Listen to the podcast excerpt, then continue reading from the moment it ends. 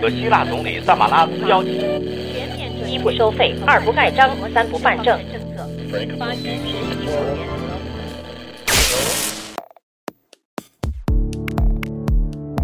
新闻不都是冰冷的，故事不都是虚假的。故事新闻用故事温暖新闻。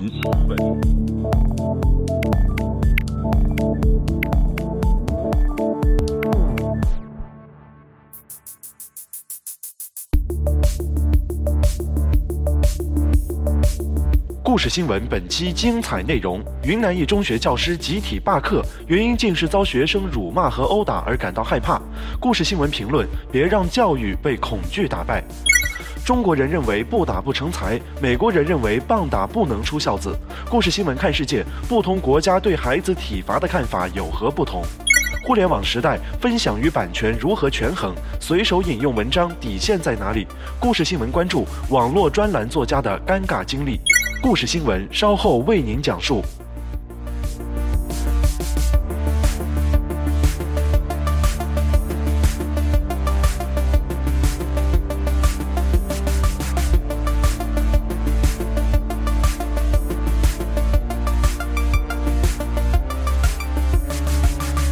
以自由落体的状态飞速坠向地球。月球车和着陆器。用声音回顾二零一四故事新闻年终特别节目《你我的二零一四》，二零一四年十二月三十日，二零一五年一月二日播出。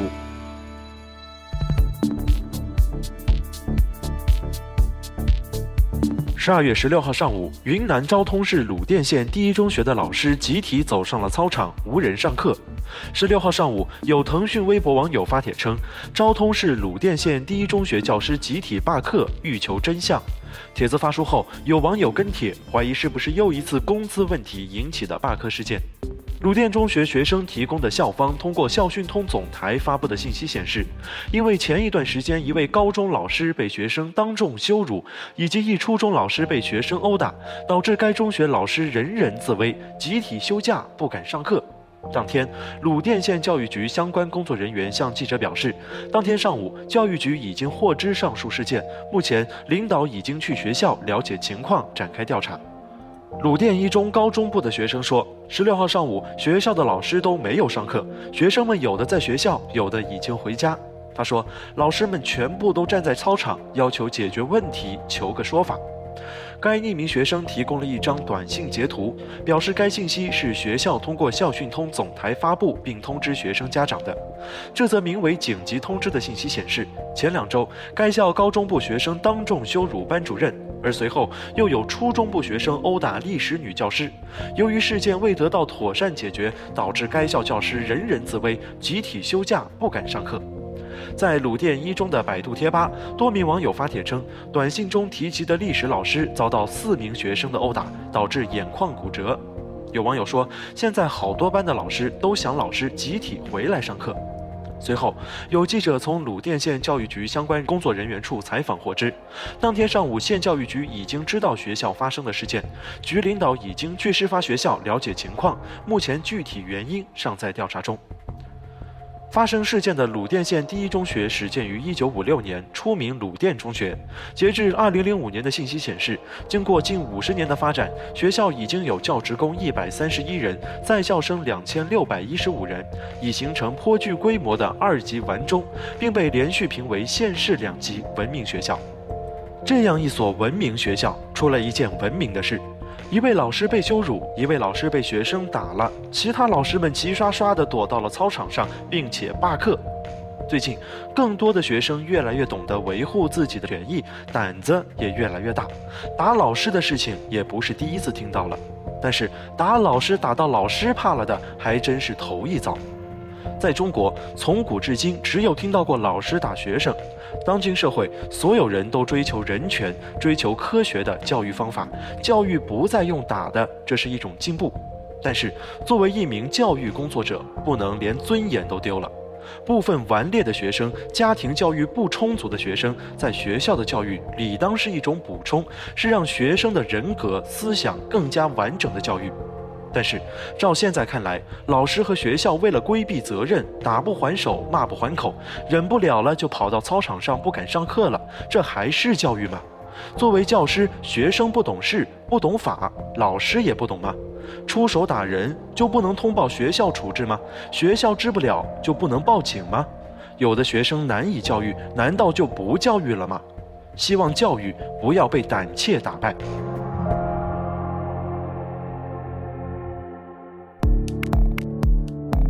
故事新闻用故事温暖新闻。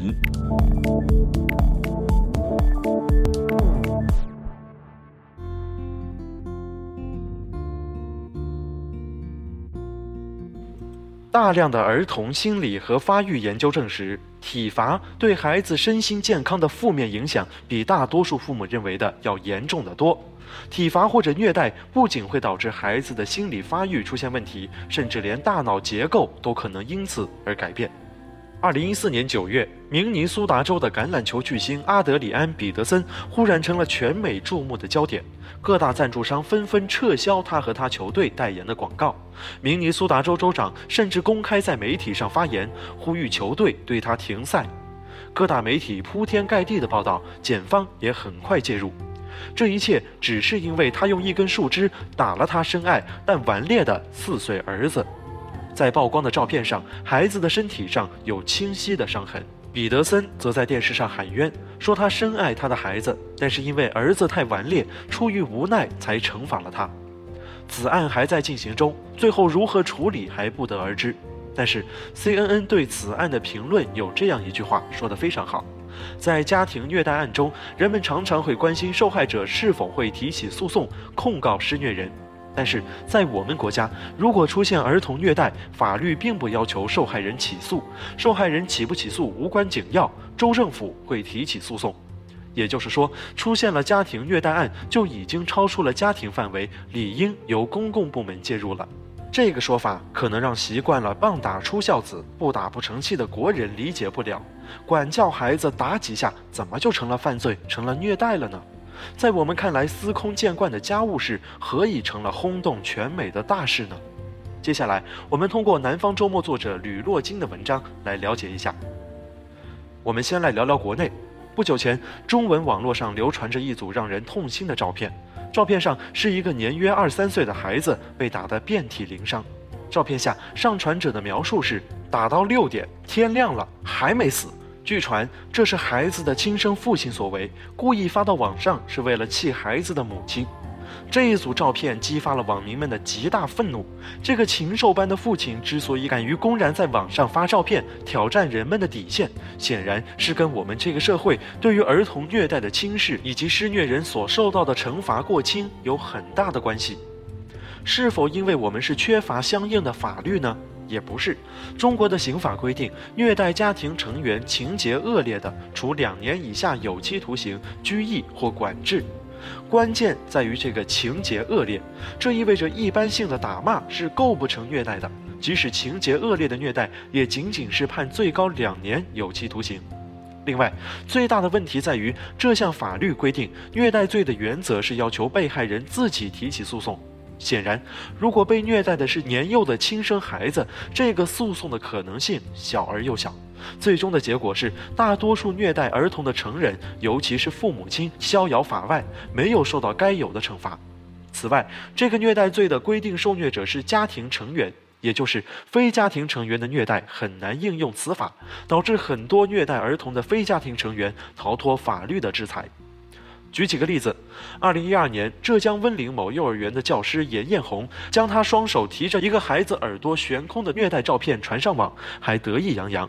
曝光之后，引起网民极大愤慨，媒体争相报道。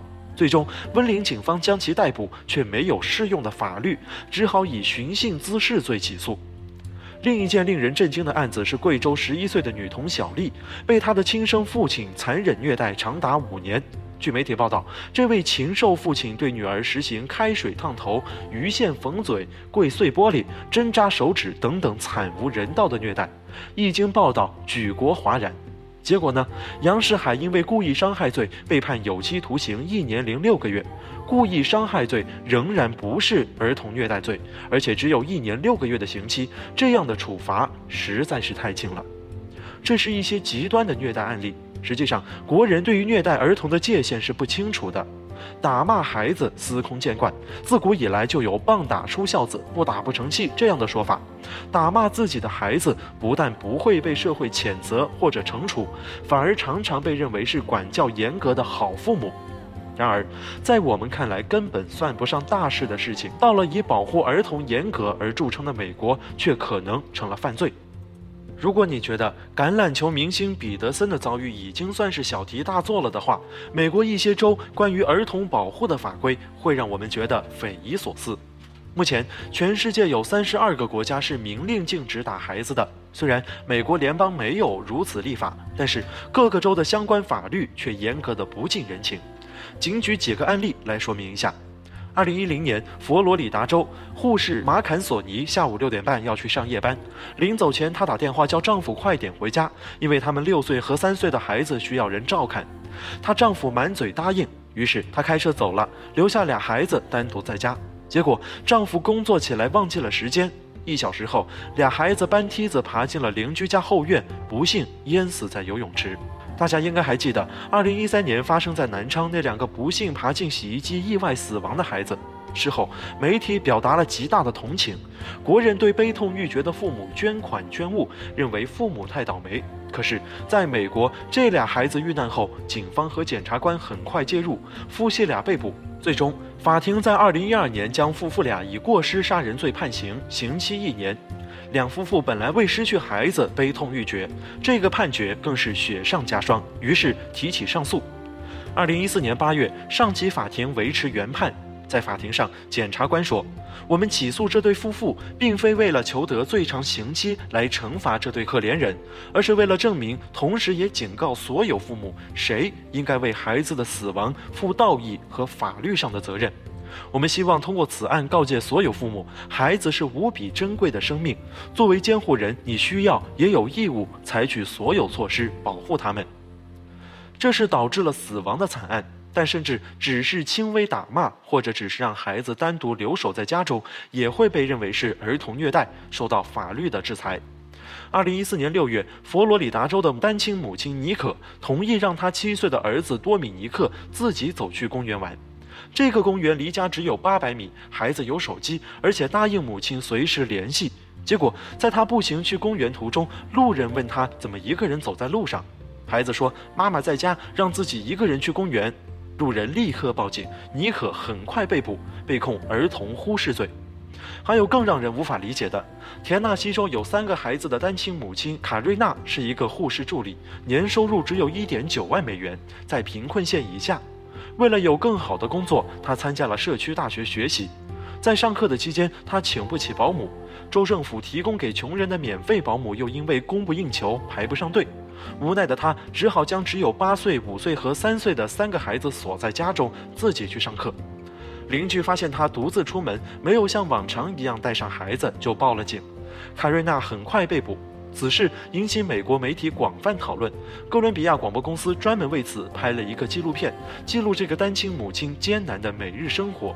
但是法律却是无情的。二零一三年，亚利桑那州三十五岁的单亲母亲沙尼莎失业后无家可归，只有一台车当家。好不容易熬到二零一四年三月，她得到一个工作面试的机会，可是又无钱请人帮助照看孩子，只好带着俩孩子去面试的地方。到了地方，他将两岁和六个月的孩子留在车内，锁上车门，窗户留了条缝，自己去面试。结果面试持续了六十九分钟，路人看见俩孩子独自待在车里，就报了警。等他面试出来，发现他的车已经被警察包围，孩子在警察手里。尽管他苦苦哀求，百般解释，法不容情，他被捕入狱，被控两项儿童虐待罪，同时失去了孩子的监护权。同情他的好心人在网上发起捐款，帮他出了保释金，救他出来。最终，检察官和他达成协议，同意撤销对他的虐童起诉。前提条件是完成二十五小时的育儿教育课，用获得的捐款建立一个给孩子的教育基金，并且虽然他没有吸毒的历史，仍然需要接受药品、毒品滥用防止教育课。二零一四年，新墨西哥州二十九岁的母亲克里斯汀嫌九岁的女儿早上太磨蹭，打了她一个耳光，又朝屁股踢了一脚。结果学校老师看见她脸上的痕迹，报了警。警方将她女儿带走，克里斯汀被捕，以儿童虐待罪起诉。三十九岁的斯提法尼是南卡居民前护士，因骗取毒品被吊销执照，两个孩子也因忽视被剥夺监护权。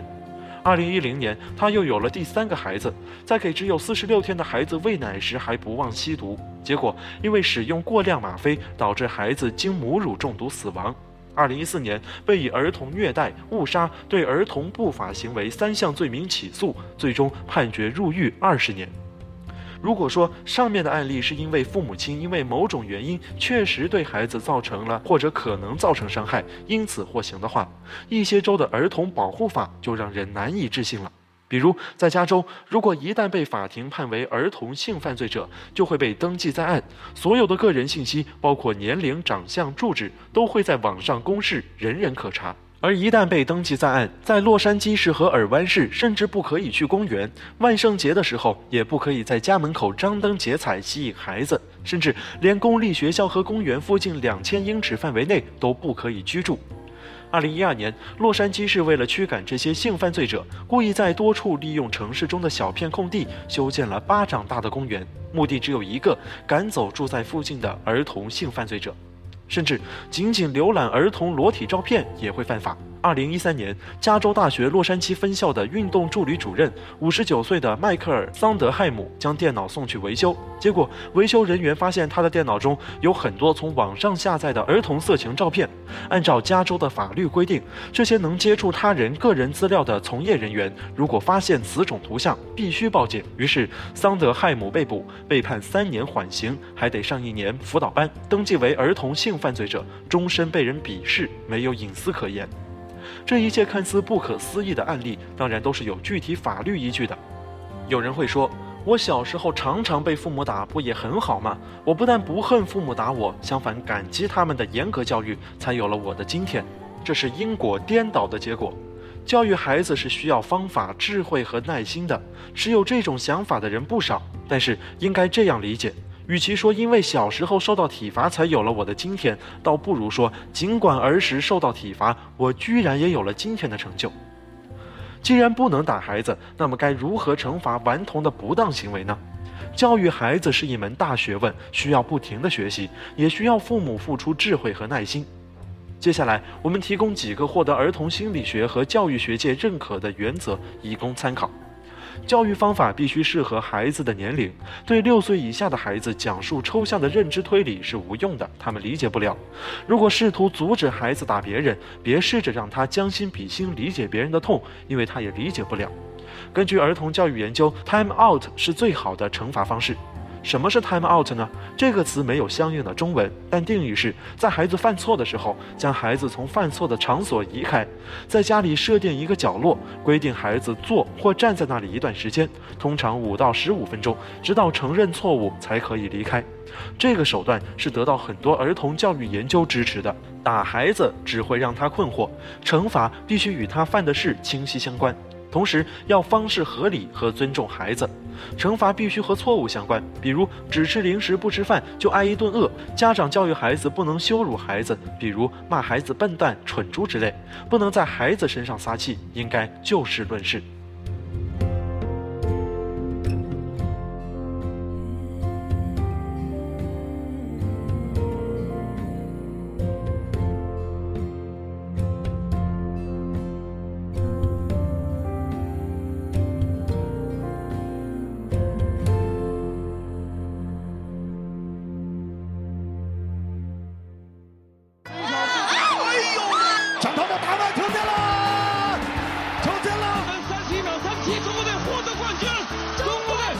用声音回顾二零一四故事新闻年终特别节目《你我的二零一四》，二零一四年十二月三十日，二零一五年一月二日播出。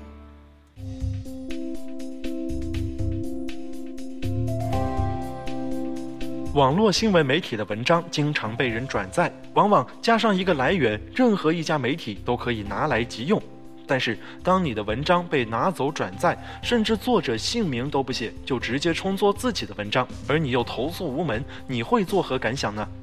互联网时代，分享精神和版权保护究竟是什么关系？什么才是对待知识的合法方法和正确态度？近日，澎湃新闻专栏作家冯静就遭遇了如此尴尬。之后，他写下一封信发给澎湃新闻。接下来，我们就听听这封信，来了解一下他的故事。笔者前些日子写了一篇关于爱因霍温的文章，发表在《东方早报》、澎湃新闻网以及《城市中国》杂志上。原本就是一个城市研究方面的文章，阅读量也不大。后来，我们公司的 CEO 来中国做了一个讲座，介绍了爱因霍温高科技园区。这个被评为世界上最智慧的园区，吸引了大量关注。很多人转载了讲座的内容，同时又在网上看到我的那个文章，于是也就毫不犹豫地拿来用了。这个时候，我才发现这篇文章已经被不少网站和微信等网络平台转载，而我自己完全不知道。我的文章本来和公司无关，但经过一些创造，我的那篇文章和公司讲座的内容被融合在一起，而且转载的时候，我的名字却消失了。一下子，那些我斟酌再三的词句和我就没有任何关系了。当我看到一些转载不仅没有我的名字，还被添加了各种所谓的点评加以重新利用，甚至一个微信平台连“爱因霍温”这四个字都写错的时候，我只能怀疑那些转载这个文章的人也许根本没有读过。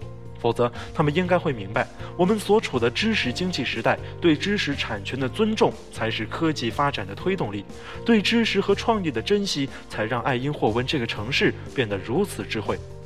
于是，笔者决定保护自己的知识产权，维权目标是那些没有作者署名的转载机构。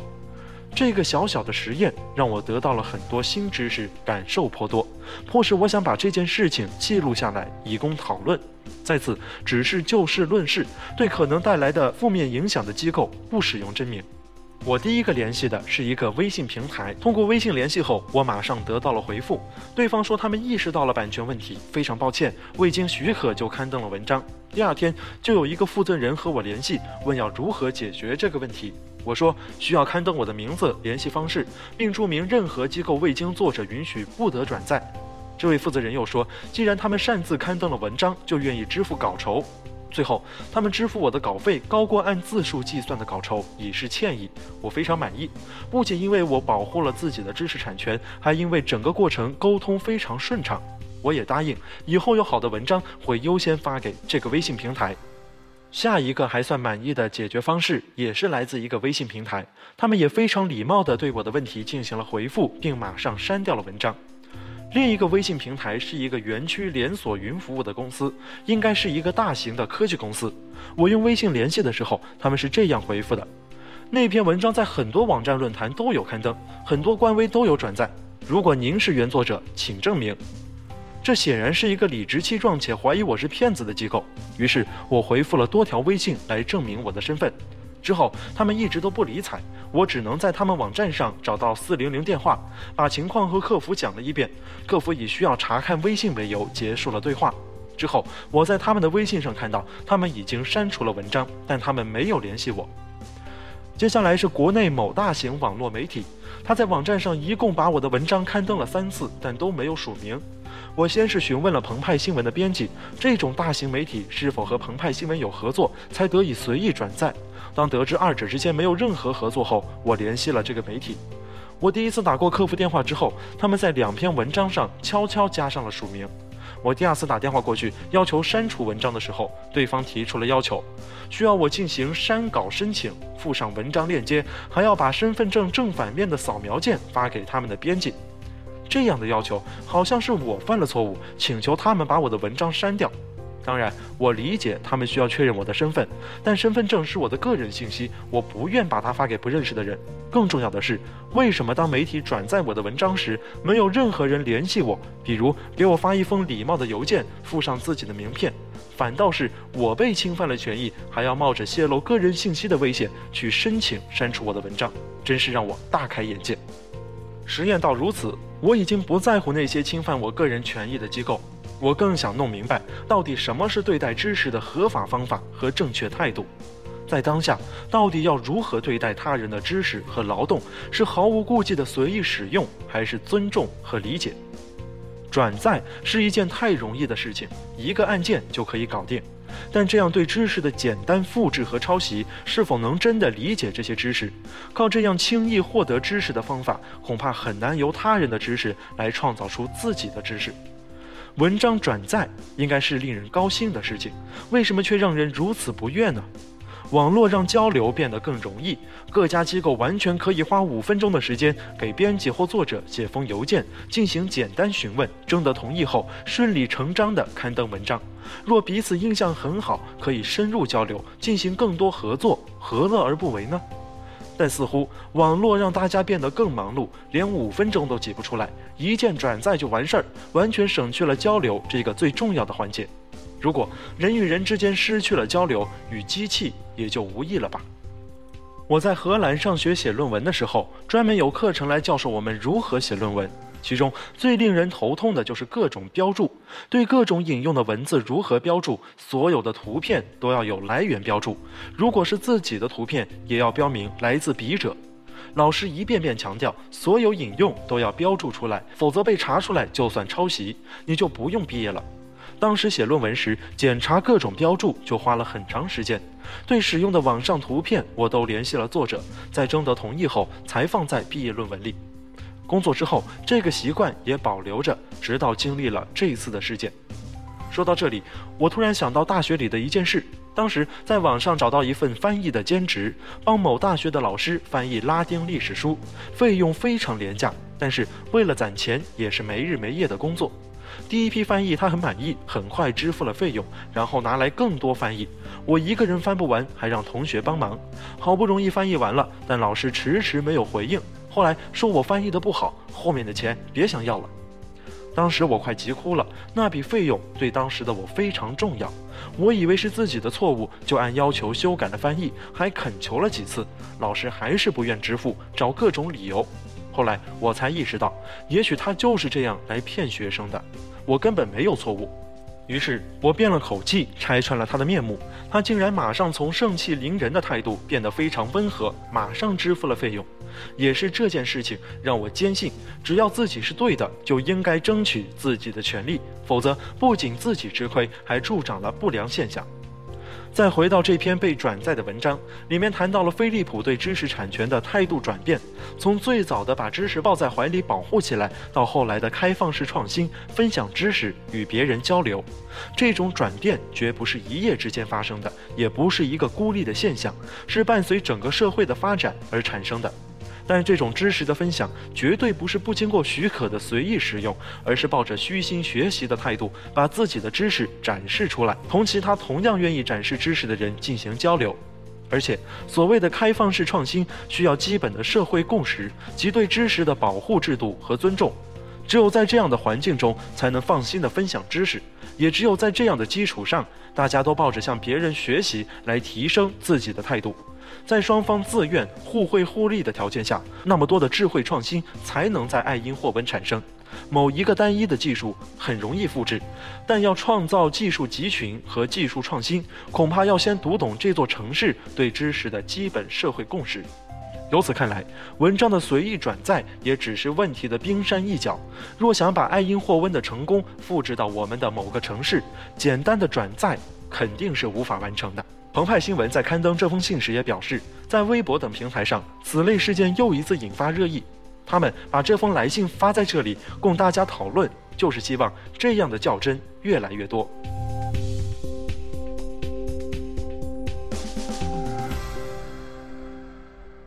机上两百三十九人至今音信全无，坠毁于南印度用声音回顾二零一四故事新闻年终特别节目《你我的二零一四》，二零一四年十二月三十日，二零一五年一月二日播出。以上就是故事新闻第十九期的全部内容。本期节目由盛省编辑制作，部分内容摘编自南方周末澎湃新闻。欢迎您通过荔枝 FM、喜马拉雅、苹果播客收听和订阅故事新闻。如果您对新闻有独到见解，欢迎关注我们的微博、微信“微新闻电台”，您的精彩评论将有可能出现在我们的节目中。感谢收听，我们下期再见。